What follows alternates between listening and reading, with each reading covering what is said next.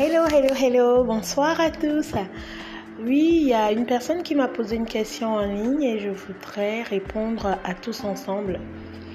Comment je fais? Elle a dit, un instant je lis, elle a dit comment je fais pour plus faire ressortir mes produits?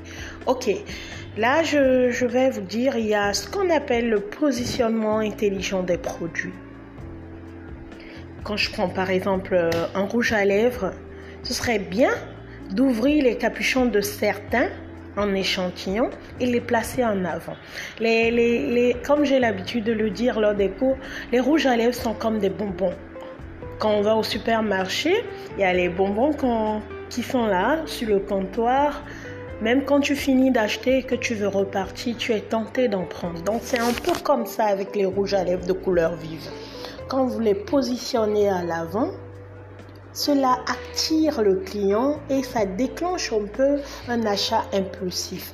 Il faut toujours se rappeler que euh, dans le domaine cosmétique, euh, quand je prends euh, les parfums, un client à qui tu ouvriras un parfum et tu le feras sentir les odeurs est plus à même d'acheter tes produits qu'un client dont euh, tu, tu, gardes les devant qui tu gardes tous tes produits dans le carton et il va juste acheter emballé. Si ce client ne sait pas qu'il avait déjà utilisé le parfum et qu'il connaissait déjà qu'il avait une idée de ce qu'il voulait prendre, il n'en prendrait pas. Donc, il faut toujours avoir à l'esprit qu'il faut que vous soyez en entreprise, euh, genre dans une boutique, un magasin de cosmétiques, ou que vous soyez en train de vendre en direct, le positionnement des produits doit se faire de manière intelligente pour pouvoir déclencher l'achat chez le client. J'espère que j'ai répondu à la préoccupation et je suis pas très messenger, mais il y a beaucoup de personnes qui me laissent des messages messenger. Je m'excuse parce que je ne suis pas connectée sur Messenger il y a longtemps. Je vais, je vais essayer de les regrouper. Regrouper les questions un à un.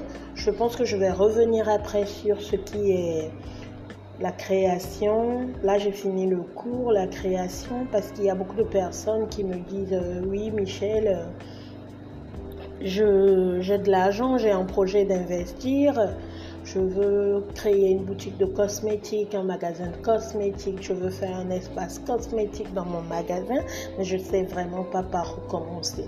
Donc je pense bien que dans le guide, je l'ai expliqué en long et en large.